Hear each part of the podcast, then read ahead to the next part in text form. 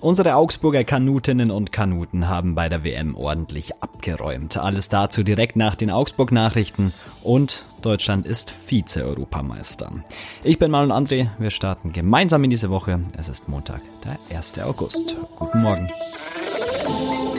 Nachrichtenwecker, der News-Podcast der Augsburger Allgemeinen.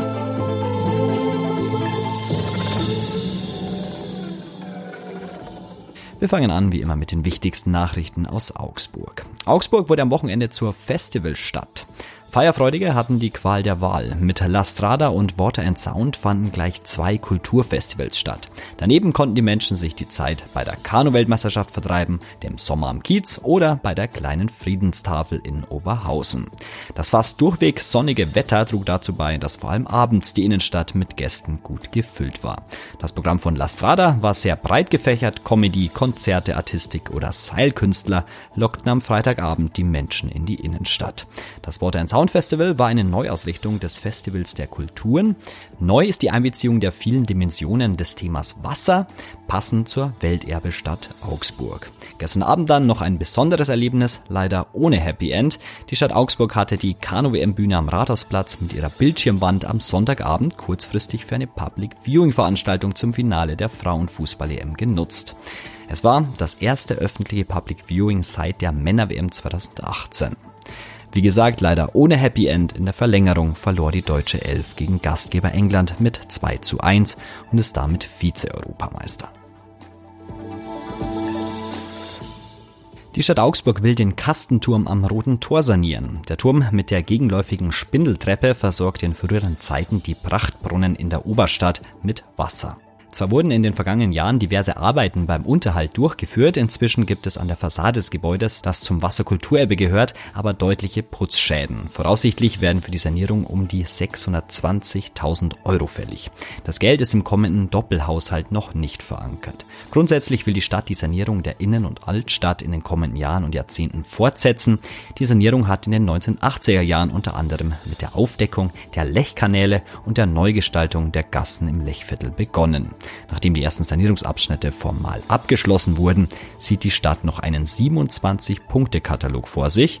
Die Kosten dafür dürften bei weit über 100 Millionen Euro liegen. Und zum Friedensfest entsteht am Hauptbahnhof ein neues Wandbild.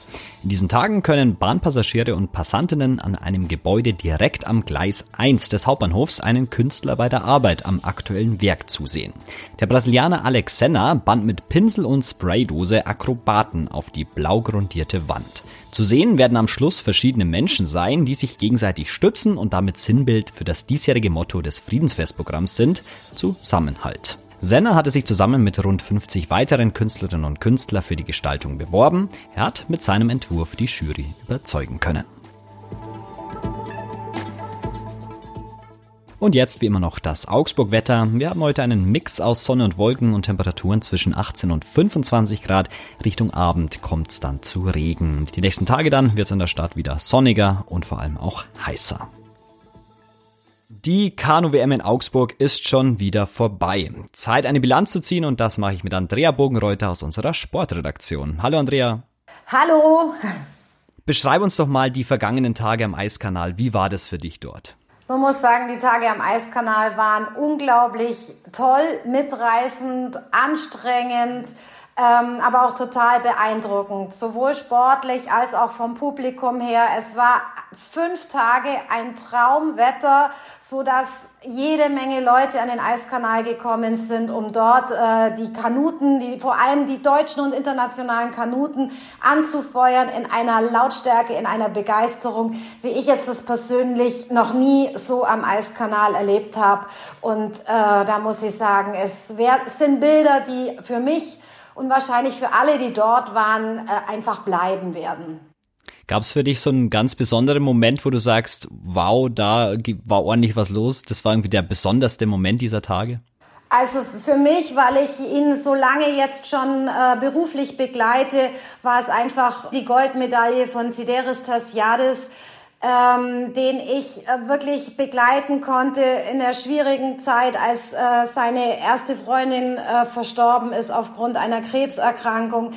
ähm, den ich begleitet habe bei vielen verschiedenen Wettkämpfen, bei Weltmeisterschaften, wo es nicht so gut lief und äh, bei seinen Triumphen als Gesamtweltcupsieger und jetzt zu sehen, dass er jetzt privat glücklich verheiratet mit seiner Frau Denise ist und äh, ein Dreivierteljahr später diesen Weltmeistertitel so als Krönung auf seine Karriere gesetzt hat.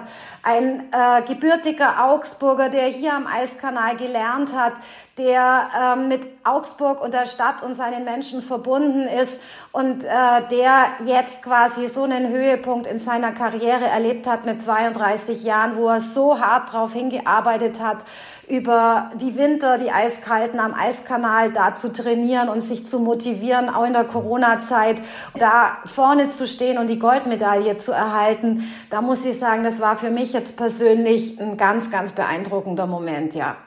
Abgesehen von allen anderen Medaillen natürlich. Man muss sagen, wir haben fünf Goldmedaillen, hat die deutsche Mannschaft geholt.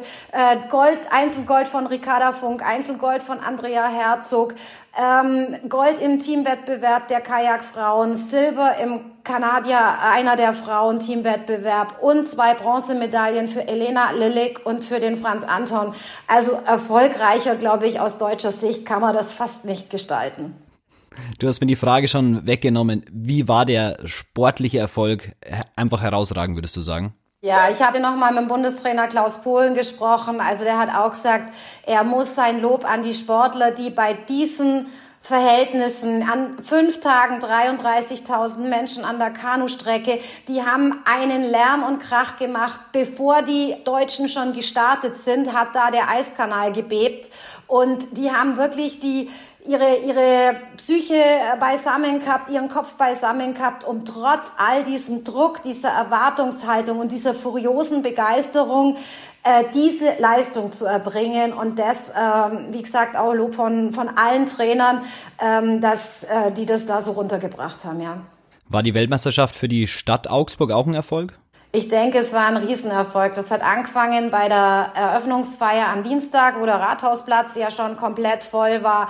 Und dann natürlich ist jetzt der Name Augsburg durch die Kanu-WM in alle Welt getragen worden. Also man muss sagen, die Kanuslalom-Welt, ja, das ist eine Welt, wo Augsburg einen ganz besonderen Stellenwert hat, hatte und jetzt durch den generalsanierten Eiskanal und diese Veranstaltung auch jetzt und bestimmt auch für die Zukunft haben wird, weil die Resonanz der Sportler und Sportlerinnen war sehr, sehr gut. Die waren also alle begeistert, was da Augsburg auf die Beine gestellt hat und wie das Publikum reagiert hat, wie sie jeden Sportler, egal welcher Nation, darunter getrieben hat, den Eiskanal. Also von daher glaube ich, ist es auch für Augsburg mit dieser Organisation, mit dieser Außenwirkung, die die WM jetzt hatte, äh, ganz, ganz großer Pluspunkt. Eine letzte Frage noch, was passiert denn jetzt mit dieser tollen Kanustrecke, die da saniert wurde? Geht es da jetzt irgendwie weiter rund? Ja, da geht's jetzt mit Sicherheit weiter rund. Jetzt äh, geht's darum, diese seit zwei Jahren sanierte ähm, Strecke nach diesem Top-Wettkampf wieder in den Alltag zu überführen. Die Gebäude sind komplett neu gemacht worden. Ähm, da müssen jetzt die Vereine wieder ihren normalen Alltag, Trainingsalltag, Wettkampfalltag äh, quasi wieder auf die Beine stellen. Und es sind schon die nächsten Wettkämpfe geplant, allein für das Jahr 2000 23 ist schon der nächste Weltcup geplant, äh, den die Vereine Kanu Schwaben und Augsburger Kajakverein nach Augsburg äh, schon geholt haben. Und von daher wird auf dem Augsburger Eiskanal auch weiterhin ganz äh, fleißig gepaddelt. Und nachdem da jetzt 20 Millionen Euro investiert worden in die Sanierung dieses Olympia, dieses traditionsreichen Olympiastandorts von 1972, äh, ist diese Sportstätte super aufgestellt für die Zukunft. Noch mehr zur Kanu-WM gibt's nachzulesen bei uns auf der Seite. Ein paar Links dazu gibt's in den Show Notes. Danke, Andrea, fürs Gespräch. Sehr, sehr gerne. Und auch das ist heute noch wichtig. Wie vorhin schon mal kurz erwähnt, die deutschen Fußballerinnen haben den EM-Titel verpasst. Das Team von Bundestrainerin Martina Voss-Tecklenburg verlor im Finale im Londoner Wembley Stadion mit 1 zu 2 nach Verlängerung gegen Gastgeber England. Auch wenn es am Ende nicht zum Titel gereicht hat, diese Europameisterschaft war eine echte Werbung für den Frauenfußball. Bundeskanzler Olaf Scholz hat sich deshalb auch mit DFB-Direktor Oliver Bierhoff verabredet, um unter anderem über das Thema Bezahlung im Frauen- und Männerfußball zu sprechen.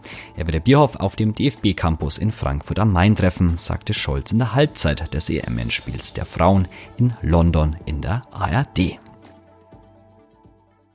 Und zum Abschluss heute noch eine nette Geschichte aus Augsburg. Am Donnerstag in der vergangenen Woche war der Show-Tischtennisspieler Adam Bobroff in Augsburg unterwegs. An verschiedenen Orten in der Stadt spielte er gegen Passanten Tischtennis. Am Rathausplatz kam dann aber die Polizei. Und forderte Bobrov heraus. Wie das Duell endete, könnt ihr nachschauen im Video.